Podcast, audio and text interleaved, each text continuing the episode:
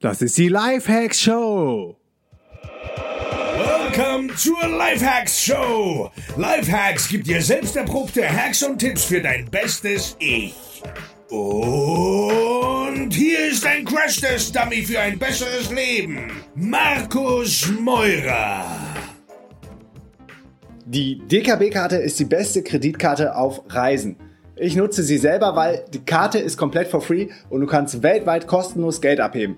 Gehe jetzt auf www.dnx-berlin.de slash dkb und sicher dir die kostenlose DKB-Kreditkarte.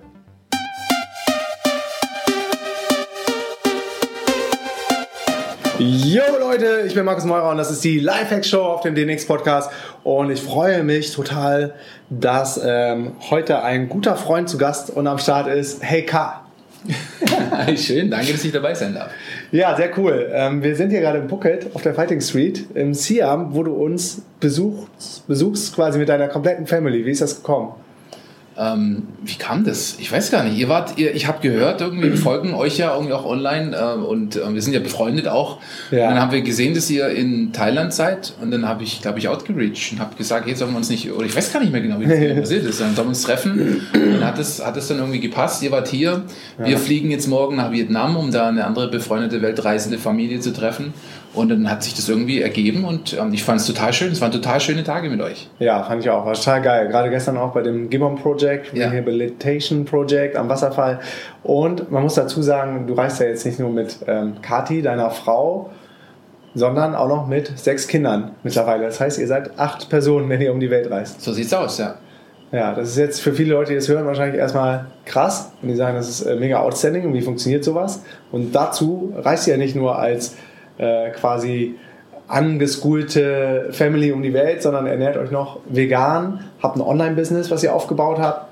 Ähm, ja, wie machst du das? Und wie, wie, bist du dann immer noch so in deinem Zen wie, wie jetzt gerade? Also ähm, ich kenne dich ja jetzt auch schon ein bisschen länger und du bist ja echt immer gut drauf, immer ansprechbar und immer positiv. Und das ist so geil, weil du gibst so viel Energie auch ab an deine Mitmenschen.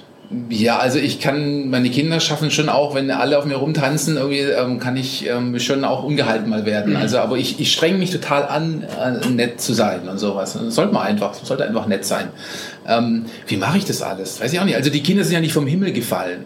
Die, die sind da ja auch reingewachsen. Es ist ja nicht auf einmal, zack, waren sechs Kinder da, sondern ja. es ist halt eins nach dem anderen gekommen. Und wie heißt es immer so schön, man wächst mit seinen Herausforderungen. Und wir, die sind alle gewollt. Wir wollten schon immer eine große Familie sein und wir genießen das. Das ist einfach schön. Ich, mhm. Viele denken immer, das ist so eine Belastung. Das höre ich so oft. Ist das nicht total anstrengend mit sechs Kindern?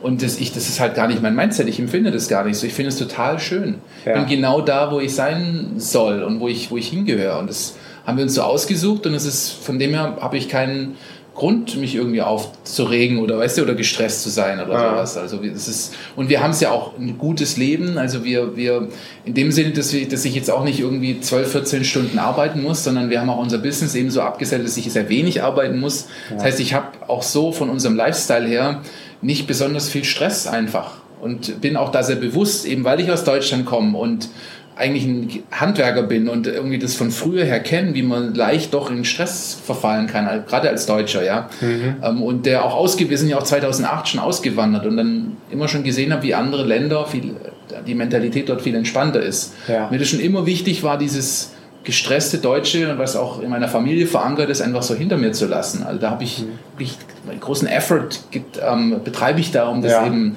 ähm, ja, das hinter mir zu lassen.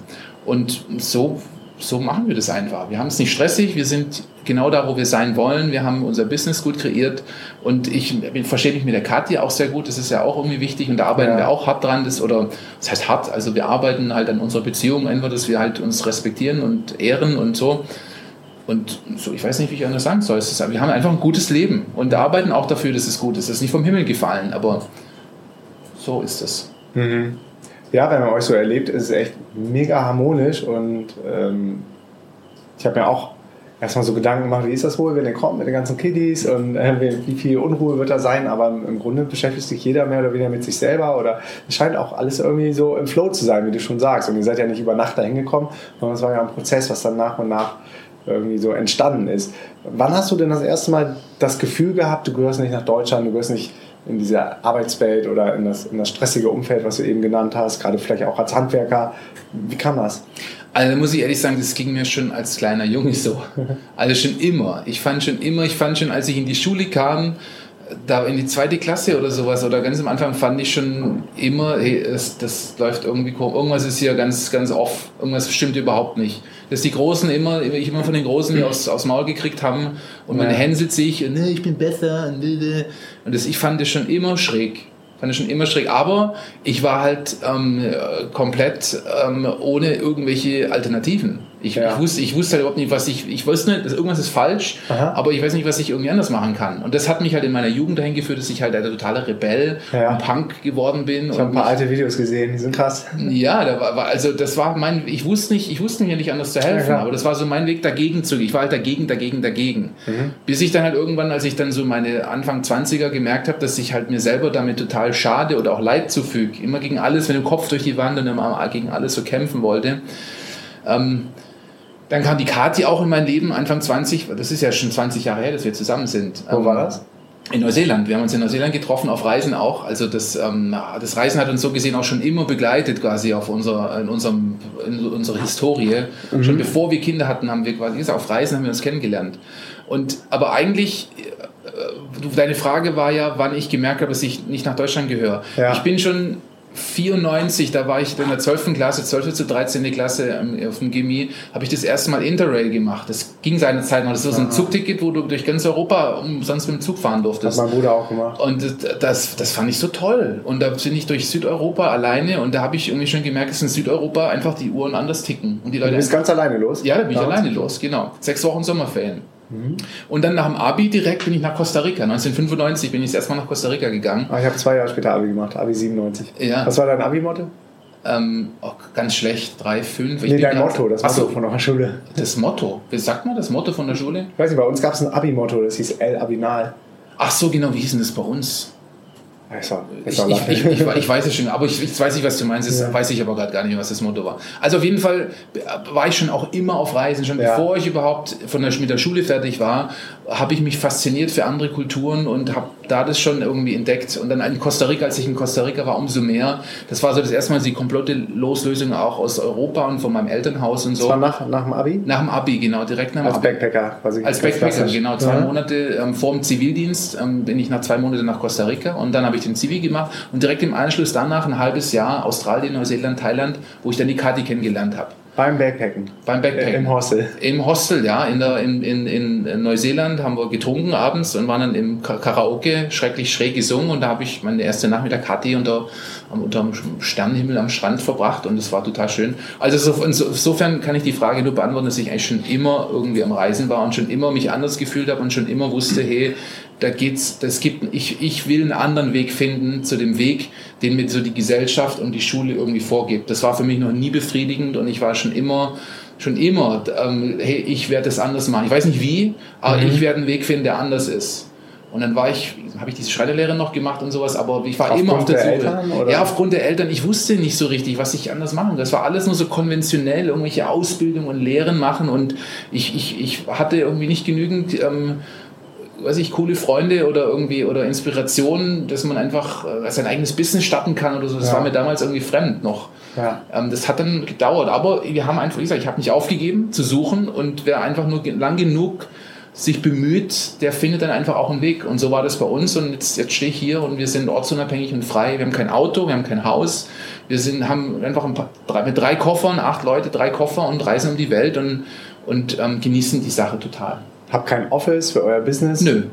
Und Wir haben einfach mein MacBook. Mein MacBook und haben alles outgesourced und meine Kamera und ein MacBook und mein, wenn es das Hab und Gut passt, in den kleinen Rucksack, den ich mir auf den Handgepäcksrucksack und ähm, genieße einfach die Freiheit. Mag sich auch irgendwann ändern, wenn die Großen dann irgendwann mal sagen, sie wollen irgendwie mal bleiben oder haben da eine Freundin irgendwann oder Ja. dann kann sich das vielleicht auch ändern, wenn die nicht vielleicht einfach mitkommen auf Reisen.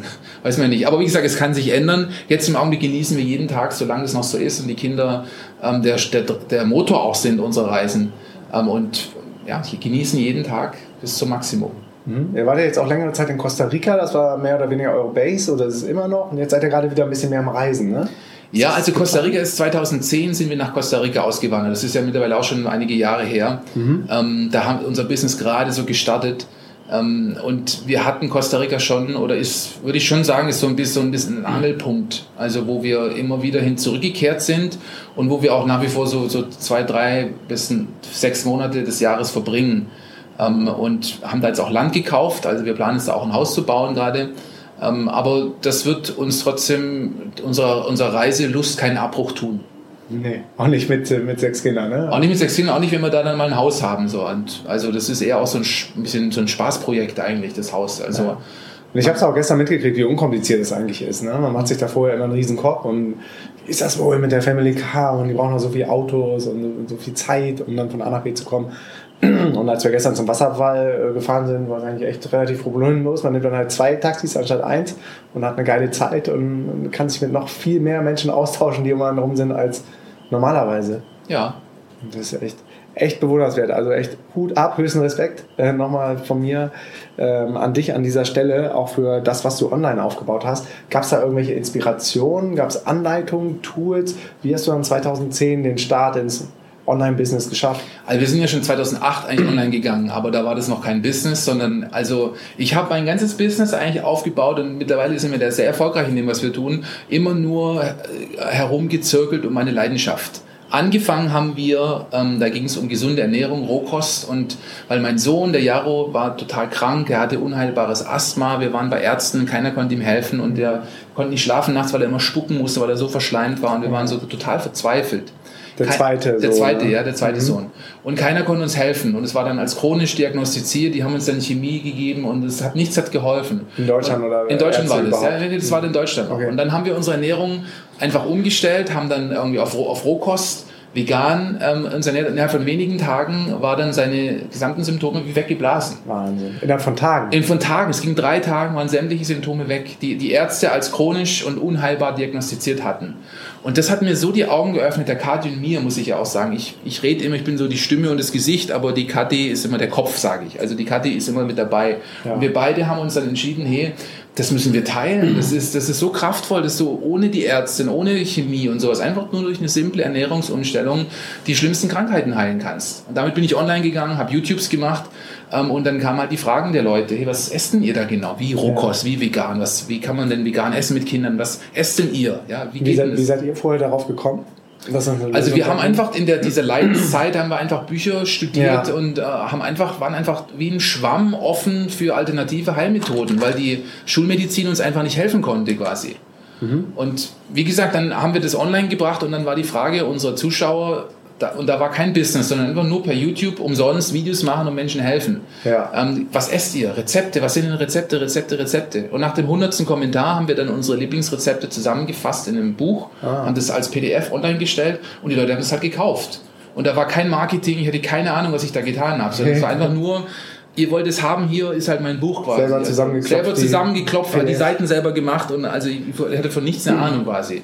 Und das war unser Startpunkt, das wir dann 2010, da hatten wir dann ein monatliches Einkommen von ein paar hundert Euro im Monat oder so, Aha. dass wir gesagt haben, hey, wir machen den Sprung, wir gehen jetzt mit unseren drei Kindern, Kathi war schwanger mit Nummer vier nach Costa Rica. Ja, das war, als ihr noch in Deutschland wart. Nee, da waren wir, wir haben in England, wir sind 2008 sind wir nach England übergesiedelt, weil der Benny schulpflichtig wurde, unser Größter, und wir halt der Schulpflicht entfliehen wollten und wir sind ja Homeschooler, Unschooler. Mhm. Also wir haben in England das Business gestartet oder YouTube gestartet und dann in Costa Rica diesem kleinen monatlichen Einkommen mit den paar Büchern, die wir im Monat verkauft hatten, wirklich auf mit ähm, ähm, Glaube und Spucke sind wir nach Costa Rica gegangen und dann hat sie, haben sich die Fragen das, gewandelt. Das Flugticket noch gefundet von deinem Vater? Ja, genau, das mussten wir hatten selber finanzieren können, aber das ist auch eine lange Geschichte irgendwie, aber wir konnten es dann nicht nehmen, das Flugticket ist verfallen, mein Papa hat uns dann gerettet zum Glück und hat uns das Geld geliehen, habe ihm dann alles zurückgezahlt später. Und dann als wir in Costa, ruhig weiter, ja, okay. das okay. Dann in Costa, als wir in Costa Rica waren, haben sich die Fragen dann gewandelt. Dann wurde nicht mehr so sehr gefragt, wie schafft man veganen ähm, Kraftsport zu machen, ja, was ja. Proteine für Kinder und so, sondern dann wollten sie wissen, ja wie, ihr verkauft E-Bücher, ihr lebt davon, ihr habt, das ist euer Einkommen, kannst du mir das auch zeigen? Wie geht denn mhm. das? Kann ich dir zahlen, dass du mir auch zeigst, wie das geht mit den E-Büchern?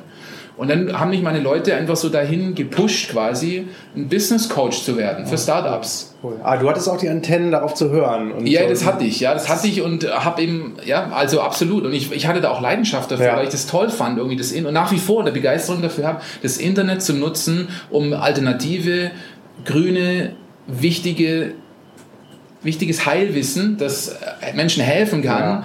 durch das, über das Internet mit möglichst vielen Menschen zu teilen und unabhängig zu sein von Mainstream Media und von irgendwelchen Sendebossen, sondern so, so wirklich so aus Eigenverantwortung heraus ähm, Hilfe in die Welt zu bringen und damit einfach zu rocken quasi. Ja, das feiere ich auch jeden Tag ab, ja. dass man heutzutage einen YouTube-Kanal starten kann, so wie ihr, oder einen Podcast starten kann oder einen Blog starten kann und Hunderttausende von Menschen erreichen kann. Der ähm, Podcast hat jetzt 95.000 Plays pro Monat wo du selber createn kannst und selbst bestimmt, welchen Content du da raushaust und dann auch mal, ja, ähm, kontrovers oder einfach mal die, die Meinung aus dem Mainstream in Frage stellen kannst mhm. und, und auch dann äh, faktisch belegen kannst, dass da sehr viel falsch läuft. Und äh, die ganzen Gatekeeper und Doorkeeper, die fallen weg. Und das sind eigentlich die besten Zeiten ever. Ich, ich denke, das ist eine Revolution, Revolution, die wir da gerade sehen, weil es war noch nie so einfach, mit einem Smartphone und, oder mit einem Mausklick eine Milliarde Menschen zu erreichen. Du mhm. brauchst nur eine gute Idee und ein Smartphone und du kannst die Welt verändern. Früher ging das nie so leicht, weil du hattest immer irgendwelche Leute, die da, die da die Gatekeeper, wie du sagst, das gibt es nicht mehr. Ich bin da fasziniert davon. Und seit, den, seit der Zeit lerne ich auch über Online, habe ich dann als die Leute mich immer wieder als Online-Marketing-Coach angefragt hatten, ja. ähm, seitdem lerne ich, habe mich halt auch ausgebildet und äh, konnte das Ganze dann acceleraten und ähm, schnell, schnell wachsen lassen und dann haben wir dann irgendwann das Coaching umgestellt, dahin, dass ich dann halt, ich habe mich ertappt, weil ich dann immer wieder gecoacht habe, die gleichen Prinzipien, dass mich das dann irgendwann gelangweilt hat. Und dann ja. habe ich halt gedacht, hey, dann das, was sich dann herausgestellt hat, was ich immer wieder, unsere Prinzipien, wie du halt Traffic generierst und wie du irgendwie deine, dein Wissen verpackst und online stellst und vermarkten kannst, ähm, dass ich das dann halt in Video Modulen zusammengefasst habe und dann Aha. haben wir unsere Business-Schule gegründet, okay. um das ähm, einfach mehr Leuten zugänglich genau. zu machen, weniger zu arbeiten. Ja viel mehr Leute erreichen. Ja, und, und weniger arbeiten. Ich kann es auch billiger anbieten. Ähm, und, und jetzt haben wir Deutschlands erfolgreichste und größte Online-Business-Schule, weit über 1000 Leute da drin und, ähm, und, und ich bin happy. Ja, das sieht man, das merkt man. Auf jeden Fall. Und ähm, 2012 war das dann, als das vierte Kind da gewesen ist und ihr den Switch gemacht habt auf das Coaching? 2010 war, ist der, ist der Joa gekommen, da hatten wir noch kein, wie gesagt, da war noch kein Business, da hatten wir ja. nur die Rohkost. 2012 habe ich, hab ich ins Deutsche gewechselt. Bis dahin, bis 2012 war alles nur im Englischen, muss man auch mal dazu sehen. Ich habe alles im Englischen gestartet, weil 2008 gab es noch kein Online-Business in Deutschland. Da, da, da, ich hätte das in Deutsch, aber das gab es nicht. Also, ähm, auch die YouTube-Kanäle, die auch die YouTube, waren, die YouTube waren, das waren alles das, englische Kanäle. War, ja, in Deutschland gab es kein YouTube, es gab kein Online-Business oder sowas. Ja, ja. Ähm, und wir haben das alles im Englischen gestartet und haben dann so 2000, wie gesagt, 2010 nach Costa Rica. Mhm. Dann kamen die ersten Anfragen ziemlich schnell. Dann würde ich sagen, ab Ende 2010, Anfang 2011 habe ich dann als Business Coach gearbeitet ähm, und habe dann irgendwie ein Jahr, glaube ich, gecoacht, bis wir dann international die Business-Schule rausgebracht haben, um dann 2012, 2013 das Ganze in Deutschland zu machen. Und in Deutschland sind wir dann total durch die Decke gegangen. Oder ja. es ging es dann, wuchs es alles noch wesentlich schneller und die, also ja, als es jetzt im Englischen der Fall ist, weil wir ja, da gab es es auch noch nicht so. Es ist ja schon 2017 dann, aber 2012 war das auch immer noch alles ein bisschen Entwicklungsland in Deutschland. Ist es immer noch im Vergleich zu America. Mhm. Und was meinst du, womit hängt das zusammen, dass, dass die Deutschen jetzt noch mehr darauf abgehen als vielleicht international, den Content? Den ja, ich meine, einfach die Sprache, ich bin halt Deutscher und ähm, die Leute können sich da noch leichter mit identifizieren. Und dann ja. einfach die Story, die wir haben, dass wir halt wir waren, ich komme ja, ich habe keine nichts gespart, meine Eltern haben mich nicht unterstützt, wir kommen aus Armut, wir haben Sozialhilfe bezogen und sind einfach, wie gesagt, mit Glauben und nichts als Glauben äh, mit, mit vier Kindern und hochschwanger ausgewandert nach Costa Rica und haben es geschafft quasi. Und ich denke, die Story aus Deutschland kommend, ähm, das, das begeistert die Leute einfach. Das ist mega inspirierend. Ist mega inspirierend. Ja. Also wirklich jeder, der sagt, irgendwie, ich kann das nicht machen, ortsunabhängiges Arbeiten ist cool, was, was du machst, Markus, ist total super, ihr beide, Feli und du, aber warte mal, ab, bis das, ja, warte mal ab, bis das erste Kind kommt. Wie oft wir das gehört haben. Und wir dachten, ja, Immer zu uns schicken. Sagen, ja, guck mal die Sache an. ja, klar. Und ihr habt jetzt echt so nochmal unseren Standard, das Thermostat erhöht. Dass, wenn jetzt jemand irgendwie jammert oder mhm. sagt, ich kann es nicht machen, ich habe ja zwei Kinder oder ich habe drei Kinder, dann denke ich so, wow, ich habe die Sundance Family erlebt, die haben sechs Kinder und die wuppen es trotzdem irgendwie. Und wir haben es mit viel, also wir waren auf Sozialhilfe mit drei Kindern und schwanger mit dem vierten und haben den Sprung gewagt. Also und ohne Geld, ohne, ohne Ausbildung, ohne Unterstützung, ohne dass irgendjemand an uns geglaubt hat. Unsere Familien haben das total. Die, Hände die haben die Hände, die wir hätten das, das Jugendamt am liebsten angerufen. Wir hatten, alle fanden es nur abstoßen und scheiße. Wir hatten keine Unterstützung, null. Mhm. Und wir haben das einfach trotzdem gemacht. Woher Wenn, kam so der, der, tiefe, felsenfeste Glauben? Ich glaube, das geht zurück zu dem, was, wir, was du vorher, du hast mich ja vorgefragt, wo kam irgendwie die Lust zum Reisen her und irgendwie was anderes zu finden. Ja. Ich, mir war schon immer klar, dass dieses Modell, das dir von der Gesellschaft serviert wird. Vor allem, wenn du alle Single hast, bist du ja noch ein bisschen freier, aber krieg mal Kinder. Das ist so vorgefertigt, was dir da serviert wird. Ja? Du machst einen Job, du machst einen Bausparvertrag, du suchst dir deine Blümchentapete aus, äh, machst eine Mortgage, also ähm, eine Baufinanzierung für dein Haus, wenn überhaupt sowas heute überhaupt noch geht. Ja. Und dann machst du das die nächsten 40 Jahre. Das ist dir das, wenn du nicht Unternehmer bist, was ja auch wieder irgendwie nicht so, also wenn du einen normalen Berufskarriere verfolgst, ist das das Schema, das dir vorgegeben wird. Ja. Und wie viele Menschen gibt es da, die da wirklich von tiefstem Herzen aus Glück empfinden? Und ich habe rumgeguckt in Deutschland und zu meinem Erschrecken festgestellt, das sind nicht besonders viele. Und ich habe mir gesagt, ich werde nicht einer von denen werden und schon gar nicht als Papa. Weil das ist nicht was, das ist nicht was, was ich meinen Kindern vorleben will. Mhm. Sondern dass man in sich in so einen goldenen, selbstgemachten Käfig setzt, der vermeintlichen Sicherheit, die ja sowieso auch eine Illusion ist, um dann irgendwie immer nur den nächsten Urlaub, dem Wochenende oder der Rente irgendwann entgegenzufiebern. Das war für mich schon immer klar, das ist inakzeptabel. Ich will alles tun, was ich kann und bin bereit, jedes Risiko auf mich zu nehmen, kalkuliertes Risiko, aber ein Risiko auf mich zu nehmen, um diese Realität nicht meinen Kindern vorlegen zu müssen, um das dann als alter Mann meine Kinder sehen zu müssen, die dann genau das gleiche, den gleichen Scheiß machen. Mhm. Das war für mich inakzeptabel und das war für mich da schon immer der Drive. Ja, alles ist besser als diese Realität. Mhm. Und das ist mein Lieblingsspruch, den ich immer wieder sage, ist, hey, wer will, wer wirklich will, der findet Wege und wer nicht will, der findet Gründe. Ausreden. Ja, also die, die Gründe sind dann Ausreden, genau. Wer will, der findet Wege, wer nicht will, der findet Gründe oder Ausreden. Ja, und eure Kinder, die ähm, gehen ja jetzt nicht in eine traditionelle Schule, gehen auch nicht in International Schools, sondern ihr verfolgt das Konzept des Unschooling, Wordschooling, Bildungsreisen. Vielleicht kannst du das mal ein bisschen mit Farbe füllen, mit Inhalt. Ja, das ist jetzt schwierig hier für viele, die jetzt da noch sich nicht mit auseinandergesetzt haben, gehen da immer ganz schnell die Alarmglocken an, weil wir, muss man auch, wenn du da jetzt gleich der Sache als Zuhörer kritisch der Sache gegenüberstehst, ähm, will ich nur den Finger heben, befasst dich da erstmal ein bisschen damit, weil das mhm. Problem ist, wenn du dich dann nicht mit auseinandergesetzt hast, dass diese gesamten gesellschaftlichen Prägungen ähm, rein die nicht hinterfragt worden sind, jemals hier reinkicken. Und, dann das, und man denkt, die Bilder, die hochkommen, ist ohne Schulausbildung, ohne Schule, lebst du unter der Gosse, du wirst keinen Beruf haben, sozial ähm, vereinsamt und ohne Berufsausbildung quasi Sozialhilfeempfänger sein. Das ist ja normalerweise, also ich tue es ein bisschen überspitzen, aber das ist normalerweise, glaube, viele, ja. was, was die Leute denken. Und ich, wir gehen halt, wie gesagt, da komplett andere Wege. Am leichtesten kann ich es in Kürze immer irgendwie anführen ähm, oder ausführen, dass es mittlerweile ähm, angesehene, ähm, akzept gesellschaftlich akzeptierte und auch von den Kultusministerien akzeptierte Schuleinrichtungen gibt. Das nennt sich die sogenannten freien Schulen. Ja. Und die sind angelehnt an unserem Bildungskonzept, das wir verfolgen, ah, okay. dass du quasi ähm, ohne wirklich einen Lehrplan, ohne Lehrer, nennt sich Begleiter in diesen Schulen in Deutschland, ähm, mittlerweile im deutschen Schulsystem bis zur Realschulabschluss, also du kannst einen Realschulabschluss machen auf diesen freien Schulen, die überall aus dem Boden sprießen. In jeder größeren Stadt gibt es freie Schulen. Also ohne dass, du, dass die Kinder jeden Lehrer gesehen haben oder irgendeine Stunde Unterricht genossen haben oder sowas, machen die Realschulabschluss. Ja, und jetzt bald kommt endlich auch das Gimmi dazu, dass sie auch Abitur machen können.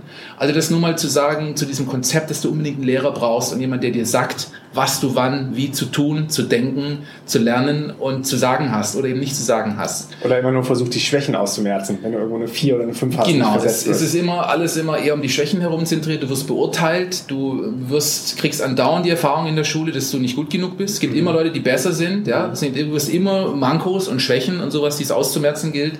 Ähm, und, und wirst halt einfach auch dazu erzogen, reinzupassen. Du wirst dazu erzogen, nicht zu kritisch zu sein, ähm, sondern du musst ja in das, in das Schulsystem reinpassen, ähm, äh, zu, das zu machen, was dir vorgesetzt wird, was dir gesagt wird und äh, einfach ja, irgendwie in das System reinzupassen.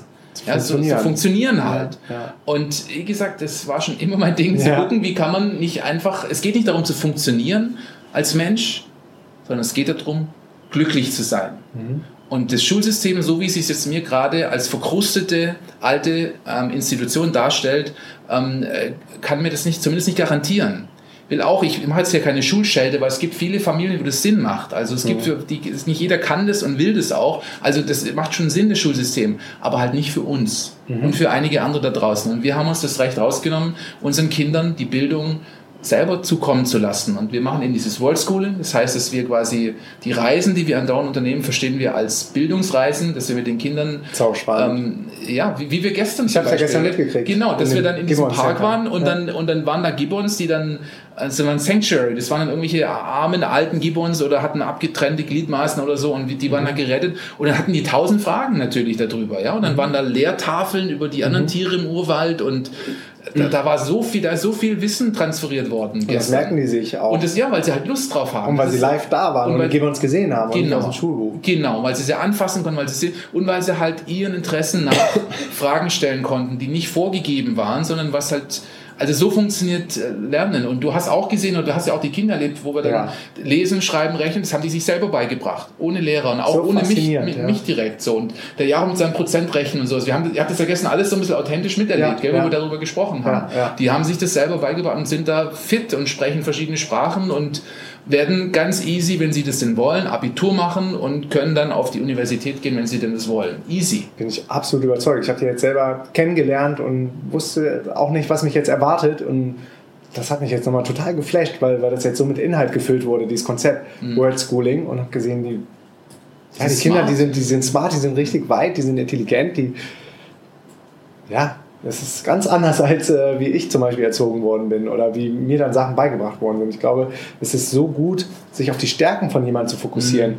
und zu sagen, okay, da bist du gut drin. Du willst jetzt ähm, rechnen und Mathe machen, dann, dann rechne doch am besten den ganzen Tag. Wie kannst du besser drin werden? So, also genau, jemand, das ist ja irgendwie, das kann sich ja jeder selber auch als Zuhörer wieder fragen. Es ist doch irgendwie unsere Aufgabe als Menschen. Irgendwie, ich sehe das immer, das gibt auch Lücken. Ja, du wirst viele Lücken haben, wenn du dich nur mit deinen Leidenschaften auseinandersetzt, dann werden da Lücken sein. Mhm. Und das ist immer das, was so kritisiert wird oder wenn man so leicht immer oh Mann, da fehlt mir was, ja? ja. Aber ich verstehe das immer so. Jede Lücke, die du hast, lässt Raum, um deiner Leidenschaft mehr, mehr Platz zu geben. Ja. So, und wenn wir alle uns als Menschen darauf konzentrieren würden, die Sachen zu tun, uns darin auszudehnen, wo wir gut drin sind, wo wir Freude mit haben, wo wir andere helfen und inspirieren könnten, dann wäre die Welt verdammt nochmal ein besser, schöner Platz. Mhm. Und ich weiß ja selber noch aus meiner Jugend, wenn ich was äh, wirklich wissen wollte oder lernen wollte, dann habe ich das von anderen Kindern oder Jugendlichen gelernt, die schon weiter waren und die mir dann irgendwelche Hip-Hop-Texte beigebracht haben, weil ich auch den Text von Vanilla, Vanilla Ice rappen können wollte. So.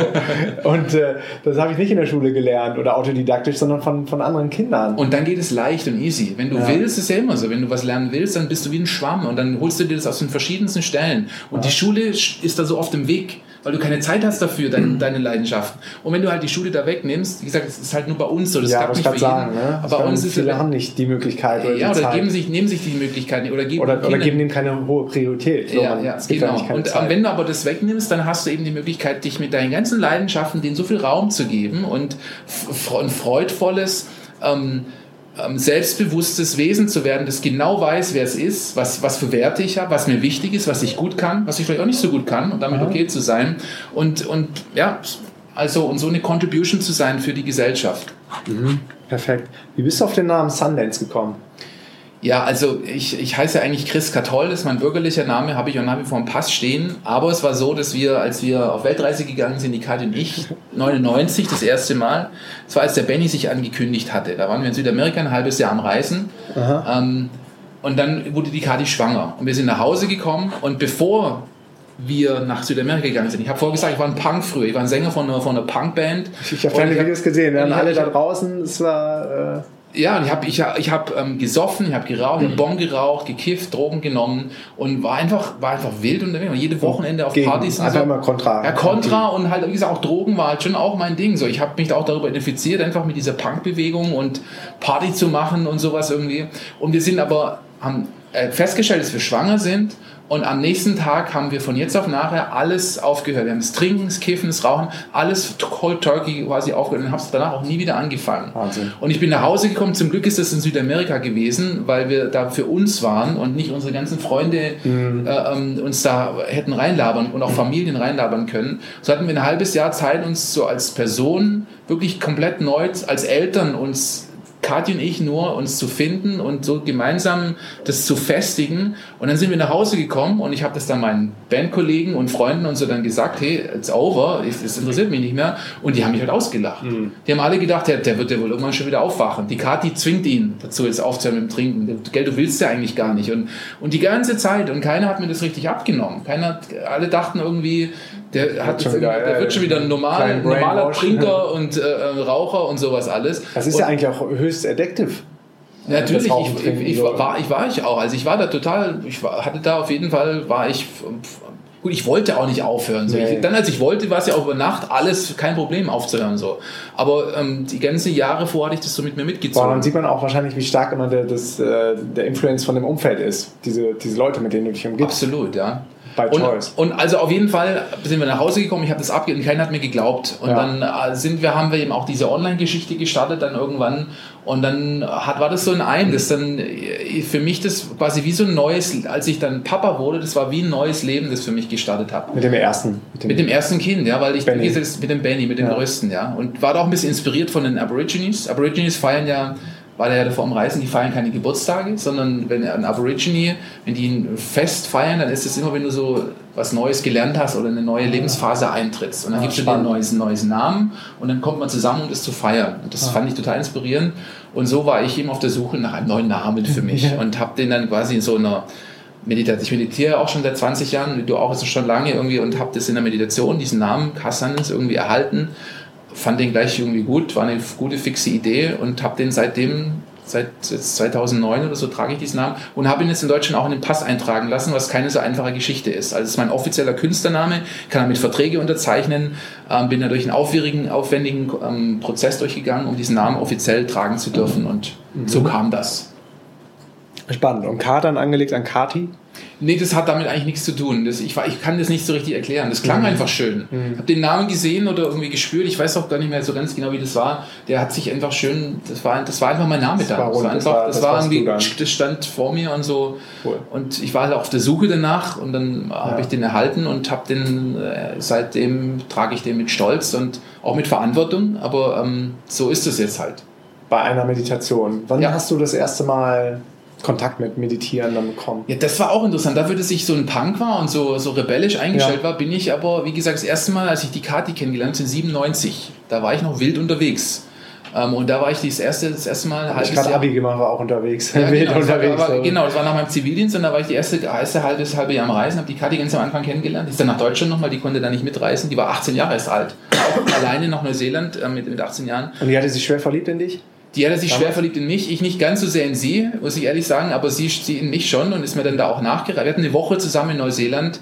Ja. Und, ähm, aber es war klar, als wir da auseinandergegangen sind, habe ich gesagt, hey Kathi, wenn ich zurück nach Deutschland komme, irgendwann, dann besuche ich dich. Ich will mhm. wissen, was das ist mit ja. uns beiden. Ja. Und so war das auch. Und als ich dann zurück bin nach Deutschland, seitdem sind wir jetzt immer zusammen gewesen und treu gewesen und so. Aber auf dieser Reise, bevor ich die Kathi gesehen habe, da war mein erstes Mal in Thailand, in dem buddhistischen Schweigekloster, zehn Tage Schweigeretreat äh, mit meinem Freund, mit dem ich damals, ähm, Schulfreund, mit dem ich diese lange Reise unternommen hatte, der war dann das Jahr zuvor dort. Also 1997 war mein erster Kontakt. Ich habe aber schon davor Tai Chi gemacht. 1995 habe ich meinen ersten Tai Chi-Kurs gemacht ähm, Wahnsinn, auch, obwohl, obwohl du so ja, genau. unterwegs Das ist schon, ne? schon ganz interessant eigentlich. Auch dein Kumpel, ich habe den auf dem Video gesehen, ja. war ja auch ein, ein guter Feierkerl. Ja, ja, ja. Andere Sachen im schon, Kopf also, meditieren. Ja, eigentlich schon. Aus, also das, das fand ich selber ganz interessant, dass ich da schon, also schon seit wirklich jüngeren, jüngsten Jahren, Anfang der 20er, wirklich eine Verbindung auch in diese spirituelle oder alternative Welt hatte, obwohl ich immer am Saufen und, und Bon rauchen war.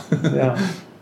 Und das ist ein Kloster, wo du dann immer wieder ja, hingekehrt genau. bist. Du bist ja, glaube ich, zuletzt vor ein paar Monaten. Äh, nee, vor, Monat, vor, vor, vor, ein paar Wochen war ich das letzte Mal in dem Kloster. Ja. Die Karte hat mir das erlaubt oder hat mich ja unterstützt. Ja. Ich komme gerade aus dem Kloster raus. Da zehn Tage geschwiegen, 14 Tage Wasserfasten und wie immer die beste Erfahrung meines Lebens. Jedes Mal. Wahnsinn. Und dieses Wasserfasten hast du dir noch selber zusätzlich auferlegt, neben den zehn Tagen ja. Schweigen in dem, ja. in dem Kloster. Ne? Ja, aber auch da, wir machen ja die Rohkost jetzt schon seit, wie gesagt, seit 2004. Das sind ja irgendwie auch schon 13 Jahre Rohkost und im Lauf dieser Rohkost habe ich immer wieder, ich weiß nicht, schon Dutzende Saftfasten und auch viele Wasserfasten gemacht. Also das gehört, wenn du dich mit dieser gesunden Ernährung auseinandersetzt, ist, kommst du irgendwann auch auf das Fasten mal. Also ja. das habe ich lange Erfahrungen mit und das habe ich halt mal, das war das längste jetzt 14 Tage Wasserfasten war toll. Wow, richtig stark. Wir haben das äh, beide auf Bali gemacht, letztes mhm. Jahr für eine Woche und das war auch eine. Auch Wasserfasten? Ja, Nee, äh, Saftfasten. Saftfasten, also auch super. Das ist ähm, gar nicht so ein großer Unterschied so irgendwie. Alles ist, ähm, ist toll, das ist wie ein Geschenk. Alles mal und das in Verbindung mit Meditation ist was super, ein super, was super Schönes, was super Tolles. Kann das war auch eine, eine, krasse Erfahrung bei uns und dann auch so ein fetter Milestone.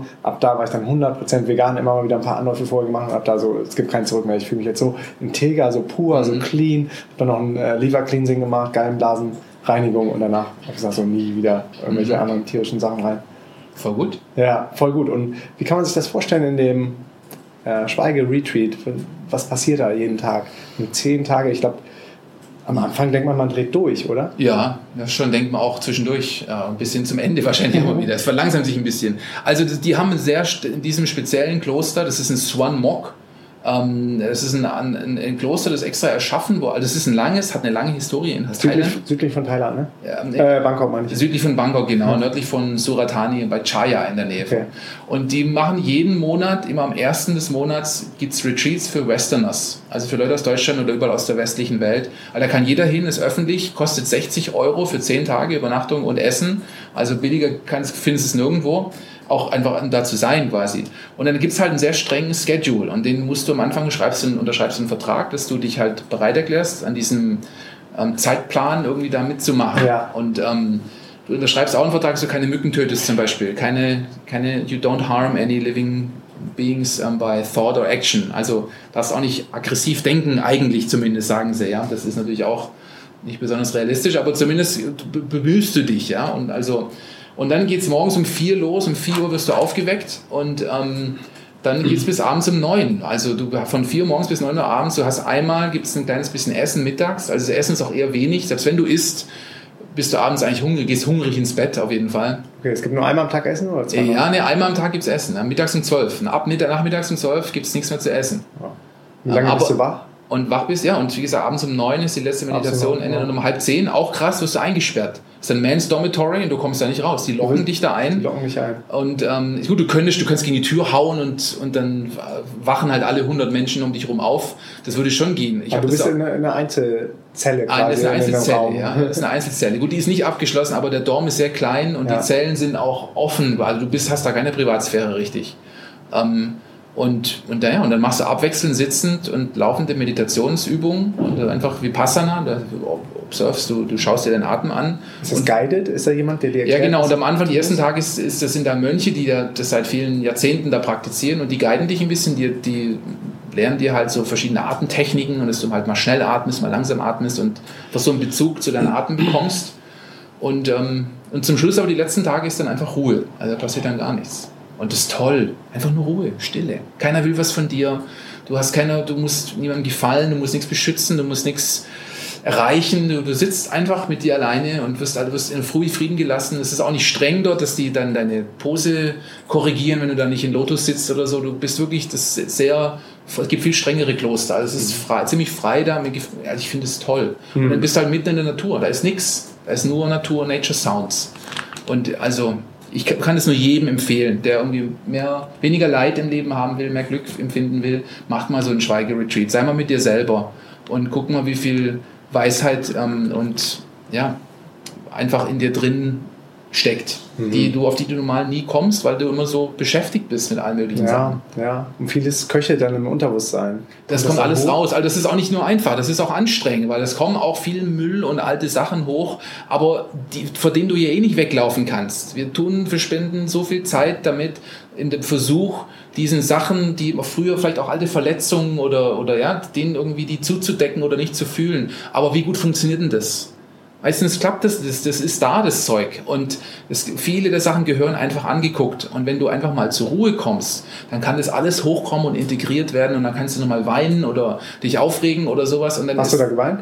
Ja, schon, jedes Mal. Tue ich schon weinen auch ein bisschen. Mhm. Mein Hauptding ist, ähm, mittlerweile, habe ich aber auch in dem Video gesagt, ist mir vorzustellen, dass meine Kinder sterben. Das ist mein größtes Leid, das ich mir vorstelle. Das ist nicht ich oder irgendwas, aber was mache ich, wenn meine Kinder sterben oder leiden, der körperlich leiden müssen. Das, war, das ist eine Sache, über die ich meditiere, ähm, wo ich aber gut integrieren habe können. Oder ja. Zu welcher Erkenntnis bist du gekommen? Ja, dass ich, dass es halt so eine Obsession ist auf eine körperliche Obsession, dass es mir nur um ihren Körper geht. Und die Erkenntnis ist ihre Seele, ihr tieferes Sein unsterblich ist und unantastbar, un, äh, ja, also unerschütterlich dasteht. Mhm. Und ihr Körper wird, ob ich da jetzt leide oder weine oder nicht, der wird irgendwann Schmerzen noch erdulden müssen und wird sterben. Genauso wie mein Körper auch und wie jeder, jedes andere. Also so ist es halt einfach. Ja? Körper und Geist ah, werden hier bleiben. Und genau, unser Körper und Geist das kann ich auch, wenn ich die Augen zumache, dann kann ich mich mit jedem einzelnen meiner Kinder und der Kathi verbinden. Das fühle ich, die fühle, die sind da, die sind, in meinem Herzen sind die quasi existent. Und es nur so obsessiv, obsessiv zu sein mit dem Körper, der eh verfällt, irgendwann, ja, das ist einfach eine Realität, ähm, äh, macht nicht Sinn, richtig so. Und wie gesagt, mit dem Wissen, dass wir, dass ich eh auch den, Glauben habe, dass über den Tod hinaus wir als Familienkonstellation verbunden sind und wir ziemlich wahrscheinlich auch in anderen Leben uns wiedersehen werden. Und also, ja, das hat einfach so die wichtig, diese Körperfixiertheit einfach so ein bisschen aufgelöst. Mhm. Und das ist so ein bisschen, ja, und das ist sehr befreiend und sehr, sehr gut. Glaube ich. Mal gucken, wie es ist, wenn wirklich was passieren sollte. Aber ich habe hab mich zumindest sehr intensiv damit auseinandergesetzt und fühle mich, zumindest fühle ich mich jetzt gerade schon viel befreiter als davor. Aber Wein gehört einfach auch mit. Du lachst, du hast solche Glücksmomente, du kannst dir gar nicht vorstellen, wo du dich so verbunden fühlst. Und hast du nicht dann auch manchmal Angst, irgendwas zu vergessen, wenn dir neue Ideen einfallen? Ja, nee, darum geht es ja nicht, weil es geht ja nicht um irgendwelche Ideen, sondern der Zustand der Meditation, der wirklich Ruhe und ein tieferes Glück, kein shallow. Ja, ja aber äh, wenn es doch passiert, wenn du denkst, oh krass, ich, für mein Business könnte man noch das und ja, das Ja, nee, nee, aber das, das ist ja kein Glück, das ist ja nicht nichts, was ich festhalten will, sondern was... Das, aber das kannst du dann gehen lassen wieder. Ja, das, das ist die Aufgabe, du lässt es eh gehen, du kannst es ja nicht, nichts fest, weil du, die, du wirst überspült von Gedanken und ja, Gefühlen die ganze Zeit. Du kannst auch nichts aufschreiben, hast keinen Stift. Nee, nee du musst auch nicht, worum es wirklich eigentlich, genau das geht es nicht, weil sie was ja auch immer sagen, in den zehn Tagen kannst du eh nicht nichts für dein Business machen. Ich kann nichts für mein Business machen, ich kann nicht, ich kann nicht meinen Papa anrufen, meine Mama, ich kann nichts machen. Ich bin einfach nur immer wieder auf mich selber und auf den Moment zurückgeschmissen. Und die, die, die, wirklichen Glückszustände hatte ich auch immer so ganz kurze Momente mal, sind die, wenn du eben nicht denkst, sondern einfach nur atmest und da bist. Und nicht irgendwelche Ideen hast oder was ich alles Tolles machen kann oder was war oder was sein könnte. Das alles impermanent heißt es immer. Alles, alles kommt und geht ja sowieso. Und einfach ja. nur das, nicht diesen ganzen Chatter abzustellen und einfach nur präsent zu sein quasi. Das ist ein wirklich tief, ein ganz anderes Glücksgefühl. Das kannst du gar nicht mit gedanklichen oder irgendwelchen Zielerreichungs, Happiness oder so ähm, ähm, vergleichen. Und solche Momente hatte ich auch kurz immer wieder mal. Und das ist Wenn das Problem. Kurz, wie lange sind die? Ja, nee, das, du hältst, kannst es dann auch schon irgendwie mal länger halten, so ein Glücksgefühl irgendwie.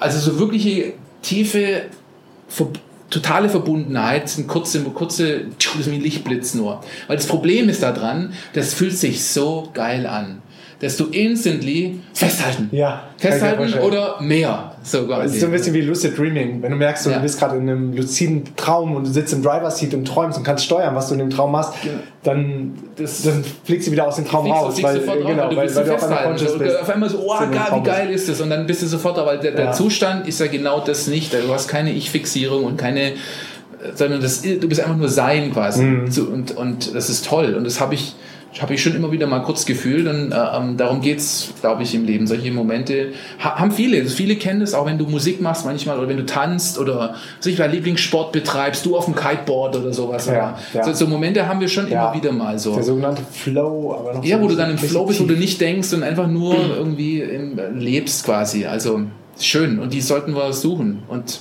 die gehen nur über die innere Stille und, und ohne äußere ähm, Zuballerung quasi. Ja, ja, super, super inspirierend. Steht auf jeden Fall auch auf unserer Bucketlist von Feli und mir. Ähm, ich habe mir das Kloster von dir auch schon sehr genau angeschaut und ich glaube, wenn, dann wäre das wahrscheinlich der Place to go für mich. Bin gespannt darauf, was da alles passiert. Wir verlinken natürlich auch ähm, alles in den Show Notes, die Videos, die du auf YouTube machst. Ihr seid ja bilingual unterwegs, einmal im englischen Kanal, im ja. deutschen Kanal. Das Kloster können wir auch verlinken. Aber mach das mal, das würde ich gerne sehen. Swan Mock. Ja, und äh, wenn du jetzt so nochmal zurückschaust, was würdest du sagen, war so der, der Tipping Point, wo du ruhiger schlafen konntest und wusstest so, das wird was, das ist was, ich bin auf dem richtigen Weg, das funktioniert alles, es gibt, gibt wirklich keinen kein Weg mehr zurück? Hm, das ist eine gute Frage. Also ich denke, also so eine große lebensentscheidende Sache war schon, als wir seinerzeit nach Costa Rica ausgewandert sind und das, das Business noch nicht am Start war, alles gegen uns stand, wir hoch verschuldet auch waren, wir hatten viele, viele 10.000 Euro Schulden ähm, Hast du dann immer noch Kohle gekriegt von den Banken? Oder ja, bei Family and also, Friends also, ja gut, wir, wir hatten ja, wie gesagt, ich, wir hatten ja drei Jobs. Wir sind in England, als wir in England waren, wir haben drei Jobs gearbeitet. Ich habe Nachtschicht gearbeitet und ich hatte zwei Jobs tagsüber. Wir haben 24 Stunden rund um die Uhr gearbeitet Boah. und haben trotzdem aufstockende Sozialhilfe bezogen, weil das halt keine gut bezahlten Jobs waren. Es waren halt irgendwie einfach sind conscious Jobs, toll, im Bioladen und ich habe im Sterbeheim gearbeitet, also es waren kon- es war kein Scheißjob so, also Mhm. da war Meaning dahinter, Bedeutung, aber halt gnadenlos unterbezahlt. Ähm, und wir hatten ja, und dann habe ich einen Kredit aufgenommen, um das Business zu starten. Wir haben Ja. 10.000 Euro aufgenommen, um dieses Online-Business zu starten äh, ähm, 2009. Und wir sind also quasi mit einem Sack voll Schulden in dem Business, das uns 200, 300, 400 Euro im Monat gebracht hat, nach Costa Rica ausgewandert. Gegen unsere Eltern, gegen, wir hatten nichts wirklich.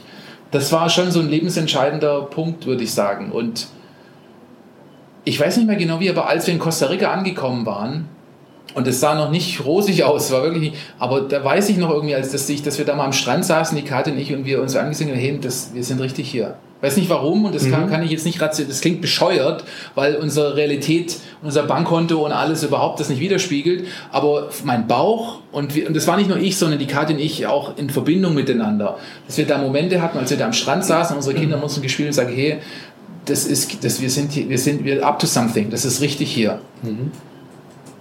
Ja, also ich würde, das, war- das war schon sehr einschneidend und war genau das Richtige, auch wenn es wie gesagt rationell einfach nicht, nicht besonders gut vielleicht irgendwo war. Ja, aber vom Gefühl her hat Ja, genau, das das- einfach das so Feeling war 1000 einfach- Prozent so Ja. angefühlt, ich muss jetzt hier zu diesem Zeitpunkt an diesem Ort sein. Ganz genau, Kindern. ganz genau. Und das hatten wir, sowas hatten wir immer wieder mal. Und das sind schöne Momente und die sind oft äh, manchmal schwer auszuhalten, weil dein Geist nichts damit anfängt. Weil dein Ja. Geist dir dann irgendwie irgendwann irgendeinen Scheiß erzählt oder irgendwie sagt, ja, das stimmt doch nicht oder das äh, bedenk doch mal das hier und das sind doch die ganzen Probleme und sowas irgendwie. Und dein Bauch sagt nur irgend, der, der, der schüttelt nur mit dem Kopf, ist so ruhig und sagt, I don't care, you know, you're exactly right here.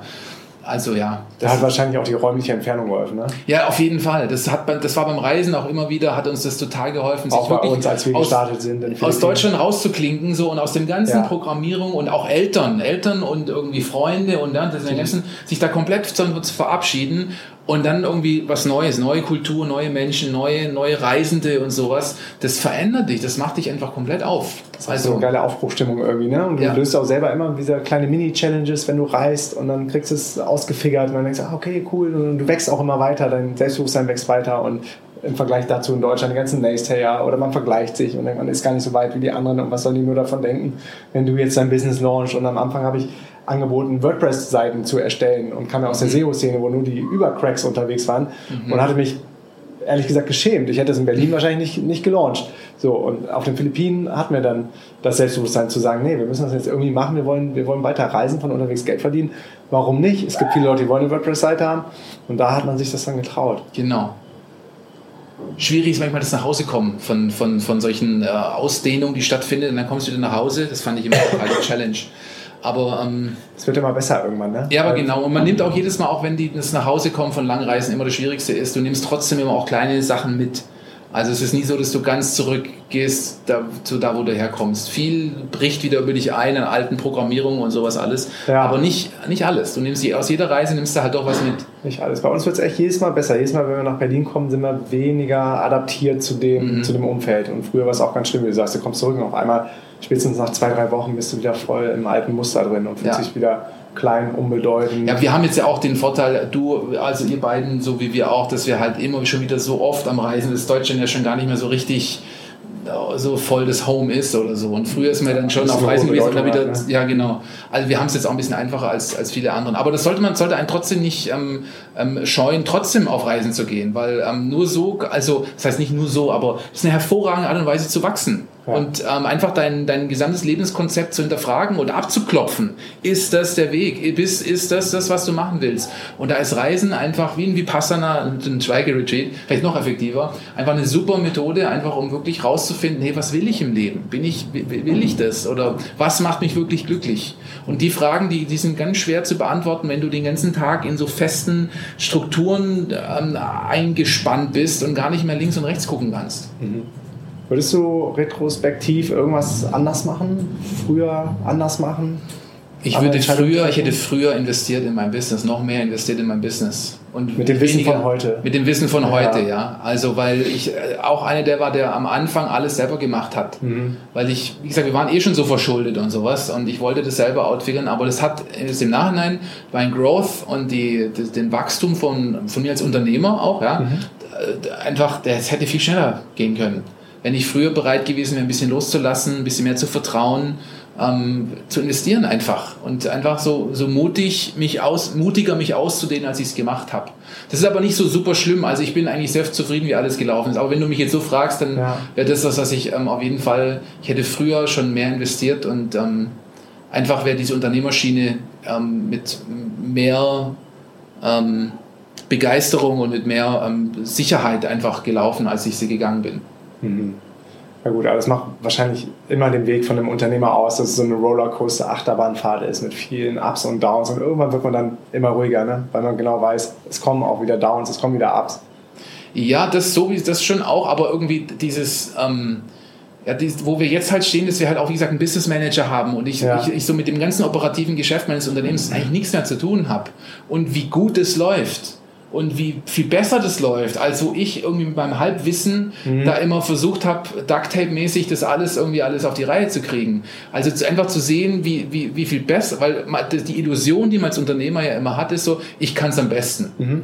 Ja, entweder ich kann es am besten. Und es kostet ja auch nichts. Und es kostet nichts, genau. Und genau, es kostet nichts und dann weiß ich auch, wie es geht und so irgendwie. Und das sollte man doch wissen, man soll es doch einmal selber gemacht haben. Und das ist, in meiner Meinung ist das alles Bullshit. Das ist alles klar. Also, wenn du wirklich auf Wachstum aus bist und auf, auf Freiheit aus bist. Ja, du willst ja auch, wenn du, also zumindest so wie ich Business verstehe, ich bin keiner, der irgendwie es geil findet, irgendwie 12, 14 Stunden am Tag vom Computer zu hocken. Also, sondern ich will Freiheit haben in meinem Business. Ich will die Welt verändern. Ich will möglichst viele Menschen und noch weitere Millionen Menschen erreichen und ihnen helfen. Aber ich will vor allem für meine Kinder da sein und Freiheit haben. Und das geht beides. Und diesen Mindset, den habe ich mir lange erarbeiten müssen, weil ich immer dachte, du musst hart arbeiten, um irgendwie ähm, was zu erreichen, was zu reißen und irgendwie, und das ist, stimmt einfach nicht. Du musst nicht hart und vor allem viel, es wird immer mit viel Zeit gleich. Du musst schon irgendwo mhm. hart arbeiten, aber vor allem innerlich in deinem Kopf, um loszulassen und dich aufzumachen und aus dem Weg zu gehen mit deinen ganzen Glaubenssätzen so. Ähm, aber du musst nicht unbedingt zwangsläufig da unglaublich viel Zeit reinbuttern, mhm. sondern du musst die richtigen Leute finden, die smart sind, die Bock haben, die deine Vision, dein, dein Ding ist eigentlich, mein Ding ist immer hauptsächlich meine Vision zu kommunizieren, so dass ich Leute an Bord kriege, die irgendwie dich begeistern kann, die irgendwie mitziehen, die, die, die mich verstehen, die unsere Vision verstehen und das zu kommunizieren. Und dann läuft die Sache wie von selber. Und ich kann einfach Spaß haben und irgendwie, wie gesagt, ab und zu die Motivation hochhalten. Und ähm, das ist meine Aufgabe. Und das macht mir so Spaß und da bin ich gut drin. Ja. Und ähm, also das hätte ich gerne schon ein bisschen früher durchstiegen quasi, dass ich das nicht alles hat, selber als männlicher Mann mit meinem Bauarbeiterhut als Hut als Schreiner auf selber hätte machen müssen, sondern einfach da Hilfe zuzulassen von Leuten, die das besser können, besser ausgebildet sind und Spaß auch dran haben. Mhm. Auch hier wieder die Konzentration auf meine Stärken und nicht, ich muss mit meinen Schwächen irgendwie an denen arbeiten. Mhm. Perfekt. Super Schlusswort. Vielen, vielen Dank, mein lieber Karl. Ich bin so happy, dass ihr hier seid. Ich bin ja. so happy, dass, dass wir uns echt jetzt persönlich auch so gut connected haben seit letztem Jahr. Wo können Leute dich erreichen, wenn sie sagen, ich hab, das ist so spannend, ich will mehr erfahren über die Family, über Karl, über sein Business, über das ganze Lebenskonzept? Also ich, ich teile am liebsten mit den Leuten meine Videos. Das macht mir meistens meine größte ja. Leidenschaft, ähm, ist meine Videos. Also und ich denke, so könnt ihr, wenn ihr uns auch nicht kennt, am ehesten Gefühl für mich und meine Familie kriegen, wenn ihr einfach auf YouTube schaut. Die Sundance Family, im Englischen heißt das Sundance Family. Ähm, meine zweitgrößte Leidenschaft ist Fotos. Ich liebe es, Fotos, schöne Fotos zu machen. Mhm. Dafür ist Instagram das nächste. Jetzt habe ich die beiden genannt, die mit Business gar nichts zu tun haben. Und dann, wenn ihr euch interessiert, irgendwie für unsere Businessschule oder, oder was weiß ich, dann schaut auf unserem Blog vorbei. Auch einfach Sundance Family auf allen Kanälen Schaut doch mal mit meinem Hauptaugenmerk auf YouTube, weil da könnt ihr am besten, ich mache schöne Videos. Ja, auf jeden Fall. Also ich finde die super authentisch, super real. Und ich habe jetzt erst, ehrlich gesagt, muss ich zugeben, vor kurzem Zeit gefunden, die, die ersten Videos von euch dann auch mal hintereinander anzuschauen. Und ich weiß, dann habe ich dir ganz aufgeregt ein paar Sprachnachrichten geschickt und gesagt, ich habe die alten Videos gesehen und so. Und ich freue mich jetzt umso mehr, dich, dich live zu sehen in, in, ein paar Tagen.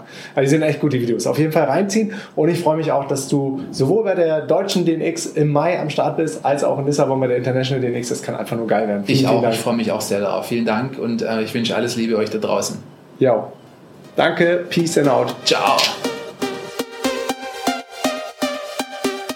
Yeah, yes, yo. Thanks für deinen Support und wenn du noch mehr mit mir connecten möchtest, here we go. Erstens, komm in die kostenlose DNX Community auf Facebook unter www.dnxcommunity.de.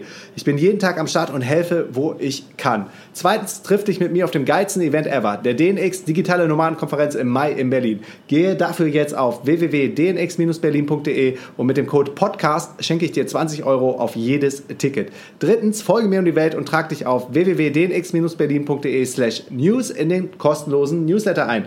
Viertens, folge mir auf Facebook, Instagram und Twitter unter Markus Meurer. Fünftens, gehe jetzt auf www.lhsupporter.de und werde Lifehack-Supporter ab 3 Dollar. Sechstens, gehe auf www.podcastbewertung.de und hinterlasse mir eine kurze Bewertung am iPhone. Unten rechts auf die Lupe tippen, nach Markus Meurer suchen, Podcast antippen und auf Bewertung schreiben gehen. Yo, that's it. Peace and out.